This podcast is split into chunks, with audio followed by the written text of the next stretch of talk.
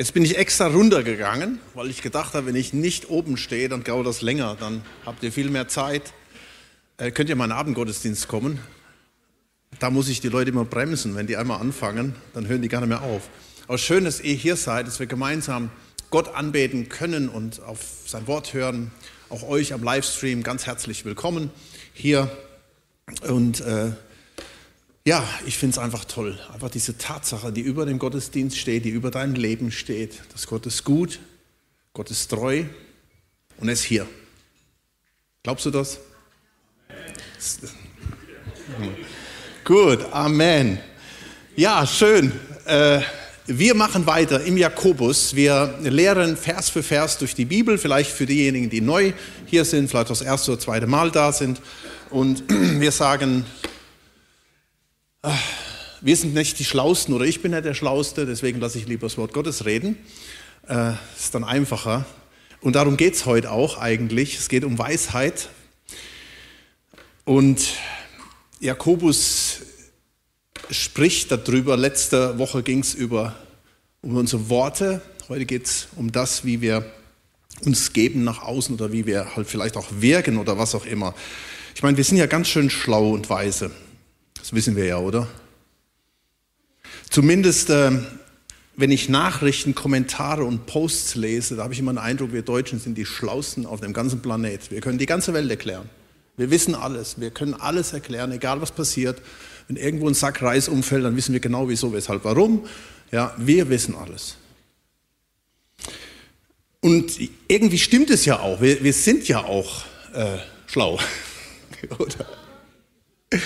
Ja, das fängt ja schon bei Kleinkindern an, ja. Äh, zeig mal, Kevin, was du schon alles weißt, ja. Oder das geht dann weiter in der Schule. Herr Lehrer, ich weiß es. Boah, das ist so ein Käpsele. Das ist ja so ein eigentümlicher Begriff hier im Schwobeländle. Später dann Auszeichnung, Diplom, Urkunden. Und dann mit 40 wird ja der Schwabe gescheit.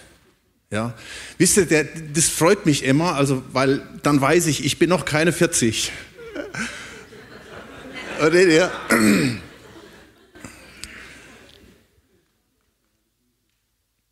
ja. Und dann in der Arbeitswelt, hey, das ist unser Goldfisch, der ist richtig, das ist unser hier, unser Mann.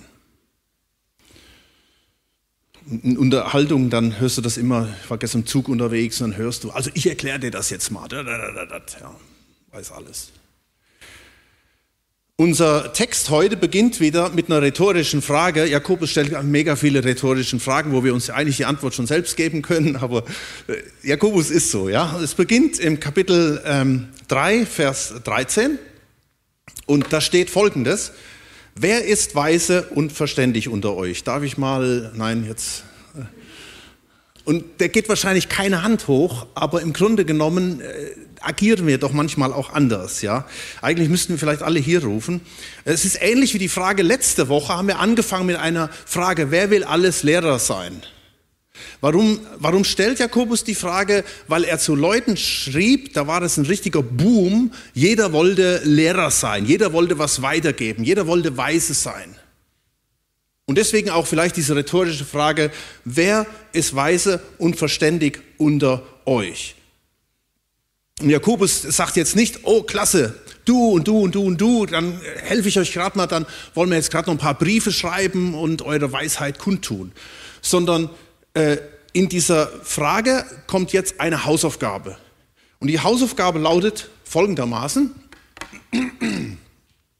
Vers 13 im zweiten Teil, Wer ist weise und verständig unter euch, der zeige durch einen guten Wandel seine Werke in Sanftmütigkeit, die aus der Weisheit kommt. Sein Statement, weise ist, wer weise handelt.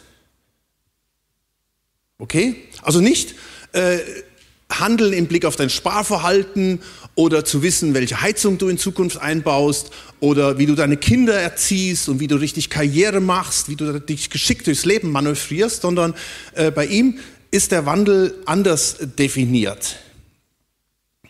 Und da haben wir es wieder, Glaube und Werke ist ja so das Generalthema hier von, von, unserem, von unserer Serie, Glaube, Werke. Es geht immer beim Jakobus um, um Glaube und um Werke.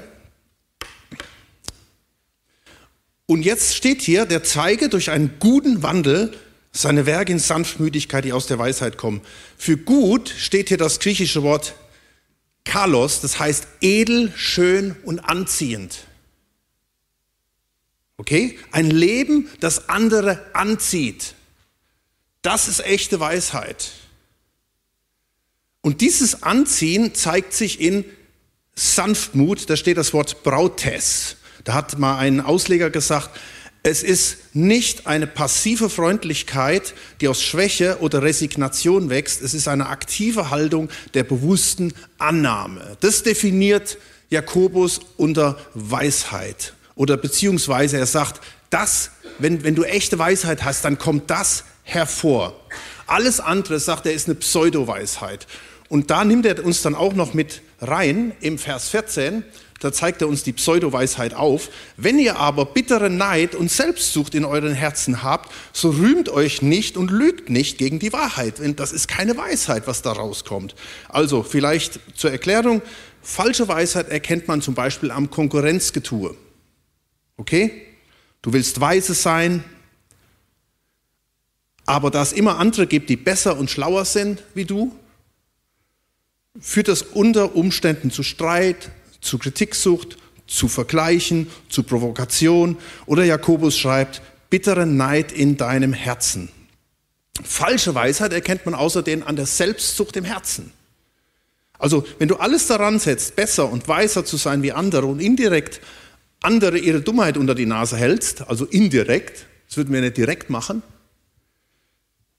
dann steigert das vielleicht dein Selbstbewusstsein, aber auch den Egoismus. Und darum kommt jetzt ein ganz krasses, Jakobus bringt ab und zu mal so ganz krasse Statements rein. Und dann sagt er, das ist nicht die Weisheit, die von oben kommt, sondern eine irdische, eine seelische und eine dämonische. Denn wo Neid und Selbstsucht ist, da ist Unordnung und jede böse Tat. Ja, um Himmels Willen, was ist denn das jetzt? Seelische Weisheit. Das ist das, was wir eben gesagt haben. Äh, Ego-Trip, könnte man noch sagen, ja? Also das, was wir eben so ein bisschen definiert haben. Irdische Weisheit. Was könnte das sein? Nun, du kennst die Parameter, wie die Welt Weisheit definiert. Also du lebst angepasst, sagst, was andere hören wollen, Mainstream. Du, du, blubber, du redest eigentlich nur das nach, was andere vorgeben. Wir haben eine, eine sozusagen eine Mainstream-Weisheit und du redest einfach die gleiche Weisheit, die andere auch reden. Und manchmal äh, steht man vielleicht auch in der Gefahr, dementsprechend auch zu predigen. Ähm, Paulus schreibt an den Timotheus im 2. Timotheus 4, Vers 3, denn es wird eine Zeit kommen, dass sie die heilsame Lehre nicht ertragen können, sondern nach ihren eigenen Gelüsten werden sie sich selbst Lehre aufladen, nach denen ihnen die Ohren jucken. Ja? Also im Grunde um das zu sagen, diese Weisheit weiterzugeben, die andere hören wollen. Aber das ist irdische Weisheit. Und, und ähm, der, der äh, Jakobus geht sogar noch einen Schritt weiter.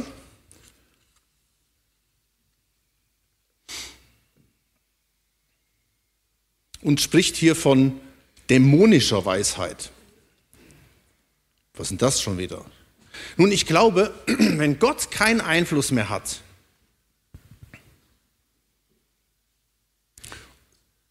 weil du vielleicht von deinem Ego bestimmt wirst oder von deinem Umfeld gesteuert wirst, dann bist du irgendwo der Anpassung der Welt unterworfen und damit auch dem Fürst dieser Welt. Wir wissen, wer das ist, oder?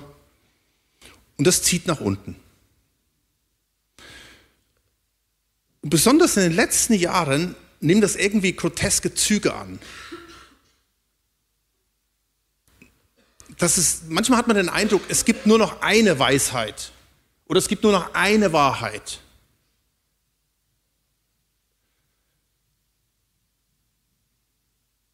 Und die, die können vielleicht anderen Erkenntnissen und Wahrheiten entgegenstehen.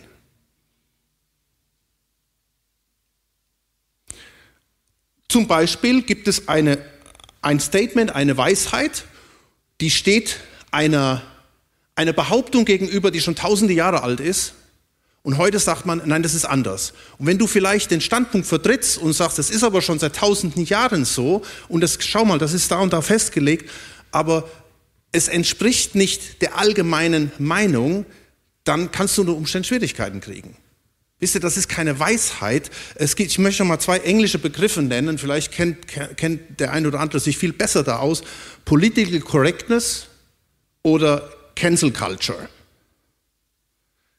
Political Correctness, ich habe es mal nachgelesen, mal so die Hauptdefinition zu nennen. Vermeidung von Sprache und Handlungen, die als ausschließ, ausschließend angesehen werden, ist ja erstmal gut. Wir wollen ja niemand ausschließen. Was aber häufig dazu führt, dass es Zensur gibt und Einschränkung der Redefreiheit. Also es ist gut, ja, dass man sagt, hey, was ist richtig, was ist falsch? Aber wenn jetzt jemand kommt mit einer anderen Meinung, kann es sein, dass er dann selbst ausgeschlossen wird. Obwohl er vielleicht weise Gedanken hat. Oder bei der Cancel Culture, die, dieser Begriff, der, der wird irgendwie immer mehr verbreitet, bedeutet Folgendes, Verhaltensweisen oder Äußerungen, die als problematisch angesehen werden, öffentlich zu ächten und Menschen unter Umständen sozial auszuschließen. Auch da wieder, es gibt in manchen Dingen ist das extrem wichtig, wenn es um Extremismus geht, um Antisemitismus geht oder solche Dinge, die Dinge beim Namen zu nennen und sozusagen auch zu ächten. Ja? Aber das kann dann auch so weit gehen, dass du einer Meinung bist, dass du etwas sagst, etwas vertretest, was du weißt, was du glaubst, zutiefst glaubst, was vielleicht auch ein weiser Gedanke ist, aber es passt nicht in das, was gedacht werden muss. Ja, das ist, glaube ich, so ein bisschen das, was wir hier sehen in, diesen, in dieser Definition irdische, seelische und dämonische Weisheit. Jesus hat immer davon gesprochen, wir sind Salz und wir sind Licht. Und dem gegenüber muss etwas anderes stehen. Also ich möchte das gar nicht groß ausführen oder so. Aber ihr wisst sicherlich, was, was ich meine. Dem gegenüber steht jetzt die Weisheit von oben. In Vers 17 steht, die Weisheit von oben aber ist erstens rein, so dann friedfertig, gütig, sie lässt sich was sagen, ja, vielleicht fasst das gut zusammen. Ja? Also ich habe eine Meinung und ich sage nicht, diese Meinung ist richtig und wenn du eine andere Meinung hast, dann bist du raus. Sondern sie lässt sich auch was sagen, sie ist bereit, darüber zu reden, darüber zu diskutieren, darüber auszutauschen ist voll Barmherzigkeit und guter Früchte, unparteiisch und frei von Heuchelei. Die Frucht der Gerechtigkeit aber wird Frieden, in Frieden denen gesät, die Frieden stiften. Das ist mal eine Ansage, oder? Also wenn ich so Sachen lese, das mich frustriert das erstmal, ja. Weil du, du hakst ja im Grunde genommen ab, du sagst, oh, ja, das kann ich, 50 Prozent, 20 Prozent, ja, das schaffe ich nicht, kann ich nicht. Aber wisst ihr, ich glaube, ganz bewusst hat Gott diese Statements hier reingeschrieben oder beziehungsweise Jakobus, um eins festzulegen. Hey, Weisheit von oben zeigt sich in diesen Adjektiven. Wenn das vorhanden ist, dann können wir davon sprechen, dass Weisheit von oben da ist, dass echte Weisheit da ist. Nicht eine Weisheit, die andere mundtot macht. Nicht die andere unterdrückt. Nicht die sich selbst groß macht. Aber ich glaube, diese Aussagen lässt Jakobus ganz bewusst zu, wie letzte Woche die Sache mit der Zunge, ja, mit den, mit den Reden, mit den Macht der Worte, dass wir merken, äh, wir kommen an einen Punkt, eigentlich funktioniert das nicht ohne Gott. Deswegen heißt es ja auch Weisheit von oben. Die Weisheit von oben ist, und dann werden diese ganzen Dinge hier aufgezählt. Schaut euch nur mal diese Begriffe an. Da steht einmal rein. Hast du immer reine Motive? Transparent, authentisch, integer? Ich weiß nicht, wie es dir geht. Meine Motive sind nicht immer rein. Aber die Weisheit von oben, die ist so rein, die ist so gut, das, was da kommt. Oder lesen wir mal die anderen Begriffe. Friedfertig. Egal was kommt. Ich kann relaxed sein, ich kann gechillt sein, ich kann offen sein, ich kann friedlich sein. Ich reagiere immer in einer guten Weise und was, weiß auch, was gerade dran ist. Oder gütig. Ein Ausleger sagte mal, eigentlich müsste ich aufgrund von Wahrheit und Gesetz dies und das machen, aber ich handle anders. Ja? Das muss so sein. Als Christen können wir das auch. Steht aber geschrieben. Und dann hau ich da, dann hau ich da wie so ein Hammer in die Situation rein. Oder jemand hat mal gesagt, es ist die Fähigkeit, andere die freundliche Rücksichtnahme zu gewähren, die wir uns selbst wünschen würden. Gütig. Lässt sich etwas sagen? Da habe ich eben schon was zugesagt. Ich finde es ein ganz, eine ganz interessante Aussage. Sie lässt sich etwas sagen. Mess das mal daran, wenn, wenn, du, wenn du mal eine Fernsehdiskussion dir anschaust, ähm, inwieweit ist diese Weisheit vorhanden, die sich auch was sagen lässt, ja? Oder lässt auch andere mal stehen mit ihrer Meinung? Oder lässt auch andere Meinungen mal zu?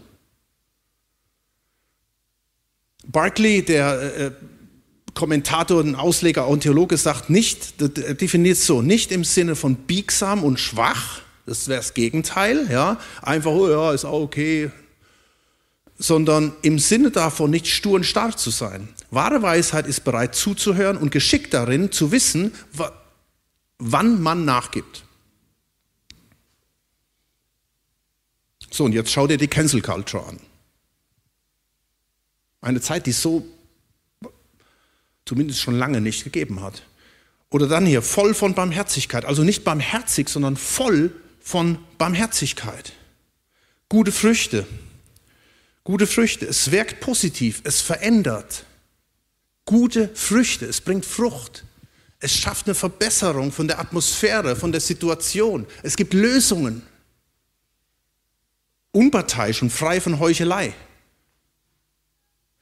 Das ist auch nochmal ganz wichtig für uns Fromme, weil wir kennen diese Begriffe alle. Ja? Wir, wir rattern das ständig runter, ja, gütig und freudig und alles und voller Liebe. Und wir sagen, wir sagen das, aber handeln vielleicht nicht dementsprechend, sondern da kann die Heuchelei reinkommen. Und das macht die Sache nochmal richtig kernig, wenn hier steht unparteiisch und frei von Heuchelei. Es geht also bei den Begriffen vorher nicht um was Aufgesetztes, sondern, ja, weil wir als Christen so sein müssen, rein, friedfertig, gütig, sondern es muss echt und authentisch sein. Und es darf auch nichts unter den Tisch gekehrt werden. Wir sprechen Dinge offen an. Transparenz, Klarheit, ohne Rücksicht auf meine eigenen Befindlichkeiten. Andere Übersetzungen sagen auch unvoreingenommen. Und wie gesagt, warum nennt Jakobus das oder warum nenne ich das, warum zähle ich das auf hier alles? Vielleicht einfach nur, um zu zeigen, wir schaffen das gar nicht. Das macht uns erstmal demütig, dass wir sagen, wow, okay, das ist Weisheit. Nicht, wenn ich irgendwelche Bibelverse runterrattere und wenn ich irgendwie jede Diskussion gewinne und wenn ich Leute irgendwie überreden kann, sondern das ist Weisheit, was da steht. Und ich muss anerkennen, und wenn wir jetzt mal so eine halbe Stunde Zeit geben würden, ja, oh, versagt, versagt, versagt, wie mache ich das? Und ich ich bin überzeugt davon, meine persönliche Überzeugung, dass Jakobus das alles nennt, um hinzuführen und sagen und schaut, und deshalb ist das eine Weisheit von oben. Darum können wir das nicht machen. Wir brauchen ihn. Und wie bekomme ich diese Weisheit von oben?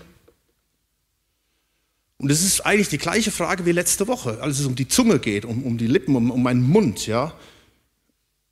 Zunge hoffnungslos, kann niemand bändigen. So sagt, so sagt es Jakobus. Was tun?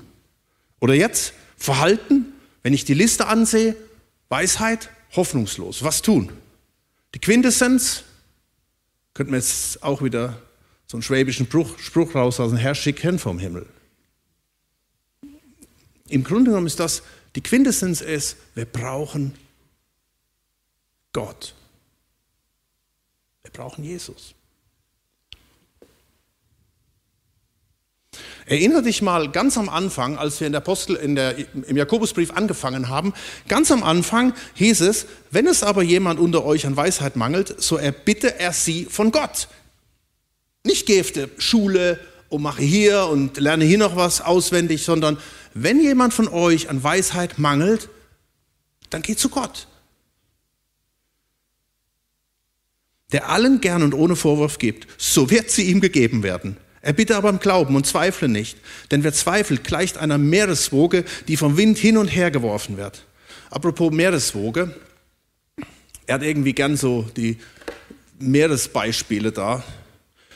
In Jakobus 3, Vers 4 haben wir letzte Woche gelesen, siehe auch die Schiffe, so groß sie sind und so rau die Winde auch sein mögen, die sie treiben, sie werden von einem kleinen Steuerruder gelenkt, wohin die Absichten des Steuermanns will. All das, da sehe ich einen, einen ganz starken Zusammenhang drin. Habe ich so mal ein wahnsinnig schönes Bild mitgebracht. Das müsste man jetzt richtig deutlich sehen. Ich finde das so stark. Wir sehen diese dunkle Wellen, ja, danke. Und äh, das Schiff, Schiff daneben, der Steuermann, der das Schiff durch die Wellen lenkt. Und gerade das brauchen wir in unserer Zeit. Oder geht es dir nicht aus und wir brauchen Weisheit? Herr, wie, wie, wie gehen wir damit zurecht? Wie kann ich richtig leben? Was ist Wahrheit? Was ist Weisheit? Wenn alles so auf uns einprasselt, der Platzregen, die Dunkelheit, das Leben auf Kurs zu halten. Und dafür brauchen wir Weisheit von oben. Ganz konkret für deine, deine ganz individuelle Bereiche, da wo du gerade durchläufst. Deine Wellen, deine Dunkelheit und all das, was dich bewegt. Und dazu brauchst du den Steuermann. Nicht das Seelische, die seelische Weisheit, also das Ego vom Ego, nicht das irdische oder dämonische, die Welt, sondern diese Weisheit von oben. Ähm, da gibt es so ganz alte Gedichte, die wurden immer bei uns früher vorgetragen. Ging es irgendwie immer um Schiff und Wellen und Seemann und Steuermann und alles, ja. Ähm, und eins hatte ich irgendwie immer im, im Kopf gehabt und ich habe dann mal nachgegoogelt und ich lese euch mal zwei Strophen von einem Gedicht vor wo es genau darum geht, das ist von dem Karl von Gerock. Hab den Namen noch nie gehört. Aber egal, das Gedicht ist richtig gut. Es handelt von einem schweren Sturm und einem Kind, das keine Angst hat. Also Sturm, alle haben Panik und Angst. Das Kind sitzt da in der Ecke und hat keine Angst. Und alle fragen sich, warum hat das Kind keine Angst? Ich lese euch das mal vor. Ihn fragt der Männer einer, Dir macht der Sturm nicht Angst? Sag an, wie kommt es, Kleiner, dass du allein nicht bangst? Da wird von stolzem Feuer des Knaben Wangen rot. Mein Vater sitzt am Steuer, drum hat es keine Not. Cool, hä? Da läuft dann, kriegt man so richtig Goosebumps, ja, so. Und jetzt die letzte Strophe. O starker Kinderglaube, verstehst du Gottes Kind? Ob, ob um dein Schifflein schnaube der ungetüme Wind? Der Himmel steht im Feuer, die finstere Tiefe droht. Dein Vater sitzt am Steuer, drum hat es keine Not. Amen. Oh, das sind so die, wisst ihr, das sind die Alten, das ist, das ist ja sowas, ja. Wir wissen ja, wie man Gemeinde lebt, wir wissen, wie man predigt, wir wissen, ah, die Alten mit ihrem Zeugs da, ja. Und das sind so, das sind so diese, diese alten Gedichte, die kannst du nur mal googeln, kannst froh sein, wenn du die findest irgendwo im Internet, ja. Aber wisst ihr, da steckt so viel Power drin und es zeigt so einfach, unsere Alten, unsere Väter sind in ihrer Not, wo sie nicht weiter wussten, zu ihm gegangen. Wir haben so viele Ressourcen an, an menschlicher Weisheit und die nicht immer nur menschlich sind, die oft dämonisch sind, die uns kaputt machen, die uns runterziehen, die uns negativ beeinflussen. Hey, alles, was um uns rum los ist, was uns als Weisheit verkauft wird. Ich sage jetzt nicht, bitte, ich sage jetzt nicht, ihr dürft gar nichts mehr glauben. Ja, wir graben uns hier ein und ziehen hier Mauern hoch und machen unsere eigene Währung und Landwirtschaft und alles. Ja, darum geht's nicht. Es geht nur darum, dass wir uns dessen bewusst sind, heute wie niemals zuvor, wir brauchen die Weisheit von oben. Amen. Ah. Ja, es ist so. Ich, nächstes Mal lese ich euch mal das ganze Gedicht vor. Es hat ungefähr 13 Strophen. Wisst ihr, und da sind wir bei der, wieder bei der Therapie vom Alten Testament. Ich sage euch jetzt mal, was meine Therapie war, äh, wo ich ganz am Anfang meines Pastorendienstes war und ich sage, wie soll ich das machen? Okay, Pastor bedeutet, ich, ich muss theoretisch jede Woche predigen? Das wusste ich nicht. Wie mache ich das denn? Und dann hat Gott mich in eine Geschichte reingenommen und ich glaube, da haben wir einen Schlüssel wiederum für Weisheit. Therapiestunde haben wir ja schon seit einigen Wochen. Die Desiree wird nächste Woche hier sein und die wird uns auch eine Therapiestunde halten aus dem, aus dem, ähm, aus dem Alten Testament. Salomo, kennt ihr alle, oder? Der große Salomo, der König. Der hat alles. Geld, Macht, Sex, Ressourcen, Wissen, Beliebtheit. Beste Voraussetzung für eine Führungsposition. Und was für eine. Und er übernimmt das, das krasseste Imperium, was es überhaupt damals gab, von, von David, den größten und mächtigsten König aller Zeiten. Ja, und jetzt ran an den Speck. Und dann startet er. Und er startet richtig kernig, was der da macht, das müsst ihr mal nachlesen.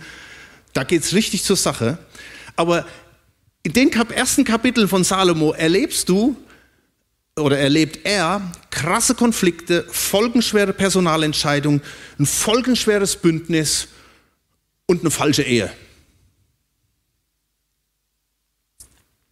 Und interessanterweise, nachdem er diese Ehe geschlossen hat und es fällt dir vielleicht wie Schuppen von den Augen, geht er in die Stille. Heißt es, er zog sich zurück. Wisst ihr, ich glaube, an einem bestimmten Punkt beginnt es ihm zu dämmern. Boah, um Himmels Willen, wie hat Papa das gemacht? Wie hat David, wie hat mein Vater das gemacht? Und wisst ihr, was er dann erkennt, und vielleicht hat er es auch schon vorher erkannt und hat es gar nicht richtig wahrgenommen, so wie wir, wir wissen ja auch alles, ja. Aber ihm wird das bewusst, da Papa, ja, David verbrachte viel Zeit im Gebet, um die Weisheit bei Gott zu suchen. Davon zeugen übrigens seine über 100 Lieder, die heute noch 3000 Jahre später noch in den Charts sind, ja. Die würden heute die Playlisten anführen und alles Mögliche, ja. Wir versuchen immer heute Lieder zu schreiben, aber da kommt keiner hin. Die, wir haben so einen Tiefgang. Und dann heißt es im 2. Chronik 1, Vers 7, in jener Nacht erschien Gott, also er geht da in die Stille und fängt an zu Gott zu schreien. Völlig verzweifelt, völlig alleine.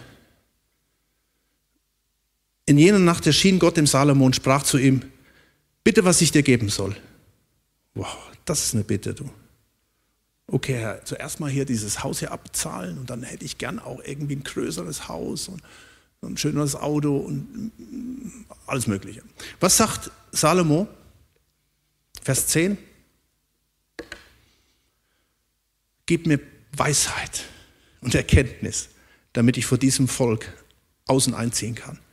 Denn wer kann dieses dein großes Volk richten? Er bittet Weisheit.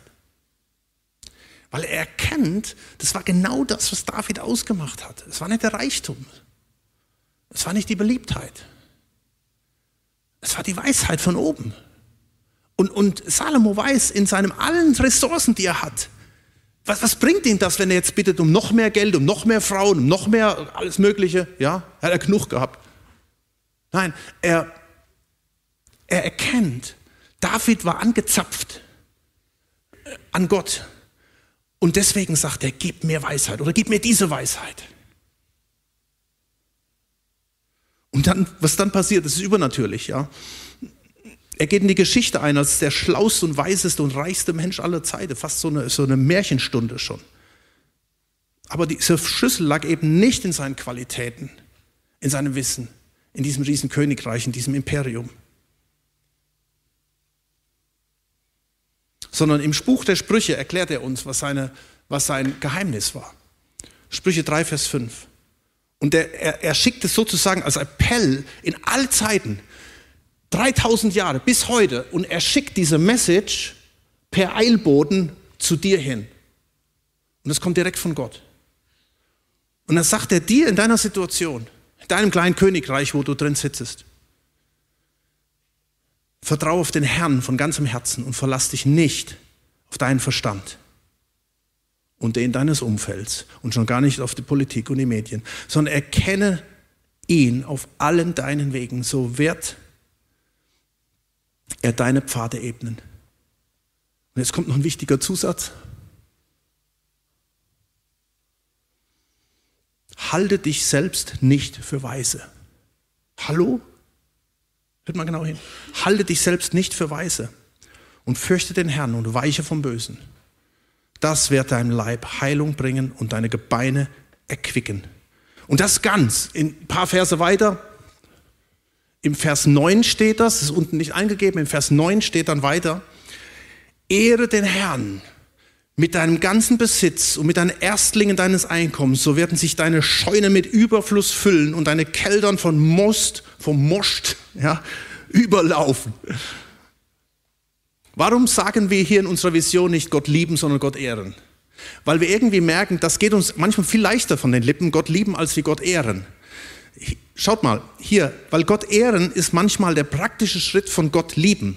Denn das fängt an mit mit deinem Besitz, mit deinem Einkommen, hier heißt es mit deinen Erstlingen. Es geht weiter mit der Karriere, mit den Diplomen, mit deinem Ruf, mit deiner Zeit, mit deinem Denken. Eben in allen Wegen erkenne nur ihn. Das ist der Punkt. In allem, was wir tun, in allen Dingen immer wieder diese Ressource haben von der Weisheit von oben. Und dann heißt es, und dann nimmst du zu. Und das hat automatisch Auswirkungen auf dein Leben. So wird, werden deine Pfade geebnet. Das wird deinem Leib Heilung bringen sogar. Und deine Gebeine erquicken. Das hat Auswirkungen auf meinen ganzen Körper, auf meine ganze Seele, auf meinen ganzen Geist. Aber wichtig ist, Vers 7, halte dich nicht selbst für weise. Und fürchte den Herrn. Weiche vom Bösen, ganz aktiv. Und das, was du dann von ihm bekommst, ist so viel mehr als alles Geld und alle Schätze der Welt. Die Sprüche übrigens, les mal kommende Woche Sprüche 1 bis 3. So der Hammer. Und dann kannst du bei 4 weiterlesen, da siehst du nämlich, was passiert, wenn du das nicht hast. Sprüche 3, Vers 13. Wohl dem Menschen, der Weisheit findet, dem Menschen, der Einsicht erlangt. Denn ihr Erwerb ist viel besser als Gelderwerb. Ihr Gewinn ist mehr wert als feines Gold. Sie ist kostbarer als Perlen. Und alle deine Schätze sind mit ihr nicht zu vergleichen. In ihrer Rechten ist langes Leben, in ihrer Linken Reichtum und Ehre. Und Achtung, die Auswirkung, der Wandel. Ihre Wege sind liebliche Wege und alle ihre Pfade sind Frieden. Sie ist ein Baum des Lebens denen, die sie ergreifen und sie und wer sie festhält, ist glücklich zu preisen. Und dann heißt es weiter noch, ich habe gerade gesagt, das Kapitel, bis Kapitel 4 kannst du lesen. Und ich glaube, ab Kapitel 5 äh, zeigt es dann das Gegenteil. Denn im Kapitel 4 steht noch, im Vers 23, mehr als andere behüte darum dein Herz, denn von ihm geht das Leben aus. Das ist so powerful, das ist so stark. Nochmal zur Erinnerung, die neutestamentliche Gemeinde hatte nicht das Neue Testament, die hatten nur das Alte Testament. Und das lehrten sie. Und das sagen die, da wollen wir uns anhängen und andocken. Und dann kam die Weisheit von ihm. Ja. Eigentlich, ich würde jetzt, das reicht eigentlich. Ich muss jetzt nicht noch irgend hier nochmal meinen Senf dazugeben, sondern das reicht. Und das nimm einfach mit, beweg das mal vor Jesus. Ich will dir nur eine, eine Hilfe mitgeben. Eine Hilfe mitgeben, wie du diese Weisheit vielleicht ganz direkt auch ja, anzapfen, hört sich so ein bisschen komisch an, aber erbeten kannst. Und dabei geht es um den Heiligen Geist.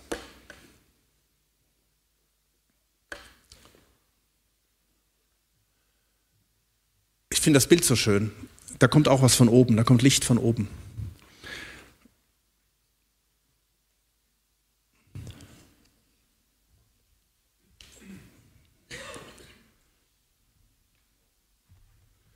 Wie war das noch? Jakobus 1, Vers 5.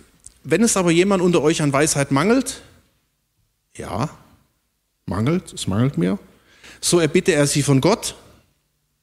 Eigentlich einfach, oder? Der allen gern und ohne Vorwurf gibt, so wird es ihm begeben werden.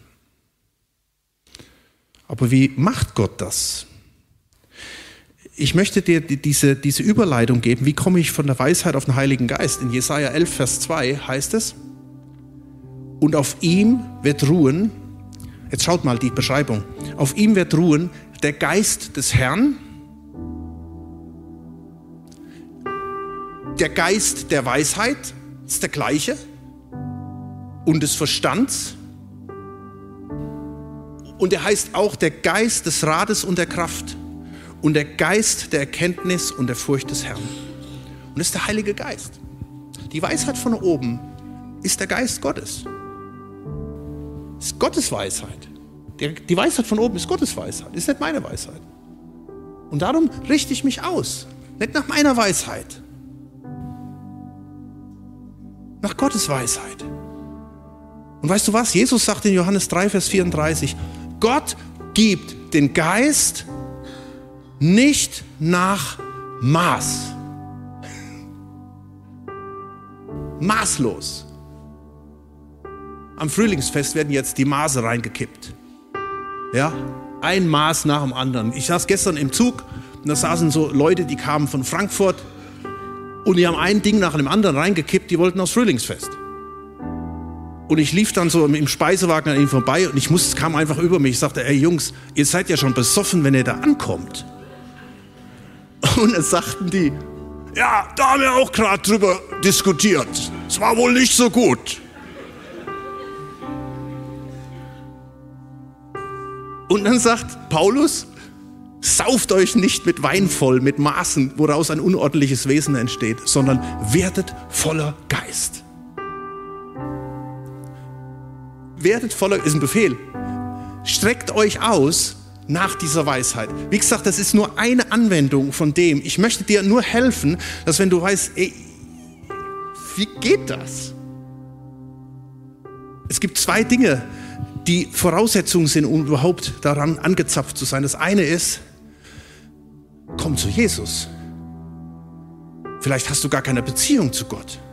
Und Jesus ist ans Kreuz gegangen, um, um alles wegzunehmen, was uns irgendwie hindert von dieser Weisheit, um zu vergeben, uns wiederherzustellen. Und er sagt, er kommt zu mir, die ihr belastet und beladen seid. Ich gebe euch neues Leben. Und dann bete ich zu ihm und dann gibt er mir neues Leben, sein Geist in mein Herz. Und Punkt zwei, und das betrifft uns, die wir schon so lange unterwegs sind mit Jesus, die wir alles wissen und alles kennen, zu sagen, ich möchte neu mit dieser Weisheit von dir ausgestattet sein. Weniger von mir, mehr von dir. Heiliger Geist, komm.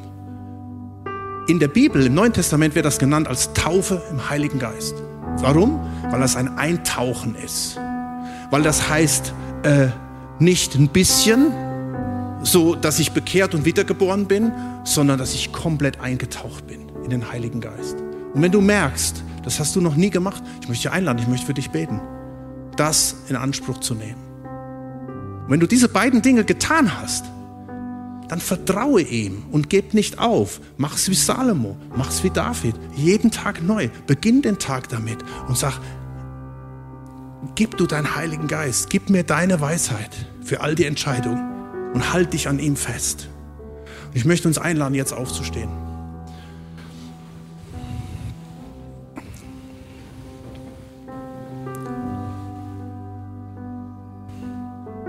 Und ich bete jetzt für euch das, was äh, Paulus für die Epheser gebetet hat, weil ich glaube, das ist das, was Gott jetzt dir zuspricht.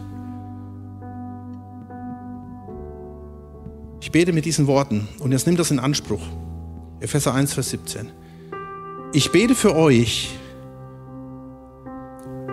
dass der Gott unseres Herrn Jesus Christus, der Vater der Herrlichkeit, euch jetzt diesen Geist der Weisheit und Offenbarung gibt. Ich bete jetzt zu Gott, dass er euch die Augen aufmacht, damit ihr wisst, was die Hoffnung seiner Berufung und was der Reichtum der Herrlichkeit seines Erbes ist.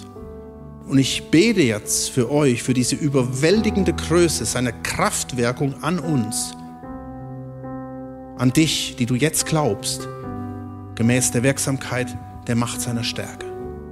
Und Herr, wir stehen jetzt vor dir und ich erbete einfach, dass dein Heiliger Geist kommt Ich möchte zuerst beten für die Menschen, die hier vielleicht sind und noch keine persönliche Beziehung zu dir haben. Ich, ich kann nicht hinter die Kulissen schauen. Das tust du alleine.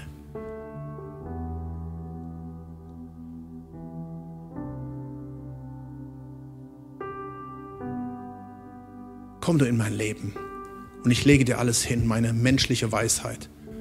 Ich lege dir das hin, wo ich selbst gegen die Wand gefahren bin, wo ich einfach weiß, ich kann nicht mehr. Ich schaffe das nicht alleine. Das sind Ansprüche, ich komme, werde den Ansprüchen nicht gerecht. Und ich komme jetzt zu dir und lege dir alles hin. Und ich lade dich ein, Jesus, der du für meine Schuld und Sünde und Versagen ans Kreuz gegangen bist, der du gerufen hast, es ist vollbracht. Ich lade dich ein in mein Leben. Der Tod konnte dich nicht halten, du wurdest auferweckt. Du hast den Sieg davongetragen, du sitzt jetzt zu Rechten des Vaters. Und ich möchte an dich glauben, ich möchte dir vertrauen, komm in mein Leben. Komm, Heiliger Geist. Und ich möchte ab jetzt dir nachfolgen, dein Kind sein. Und ich nehme dieses Geschenk der Erlösung an im Namen Jesu.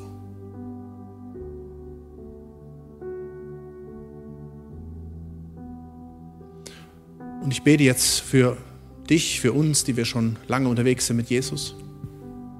Und ich würde dich am besten direkt fragen, bist du erfüllt mit dem Heiligen Geist? Bist du getauft im Heiligen Geist?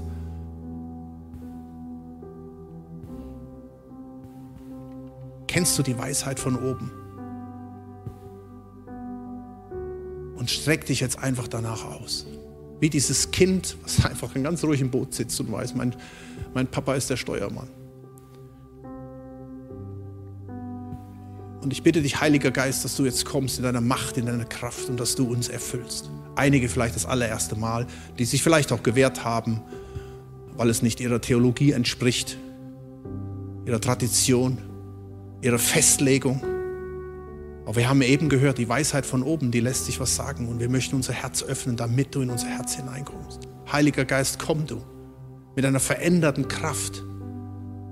Wirke du in unserem Herzen Veränderung, dass wir erkennen, was links und rechts ist, dass wir erkennen, wie wir durch diesen Sturm durchkommen. Heiliger Geist, übernimm du die Führung, übernimm du das Steuerruder meines, unseres Lebens. Und alles andere soll weichen im Namen Jesu. Wir sehnen uns danach. Wir sehnen uns nicht, wollen uns nicht besaufen mit allem Möglichen, was die Welt uns zu bieten hat, sondern wie wir vorhin auch gesungen haben, wir wollen uns ausstrecken nach dir. Halleluja, Jesus. Und ich nehme diesen, diese Kraft des Heiligen Geistes in Anspruch. Für mein Leben, für unser Leben.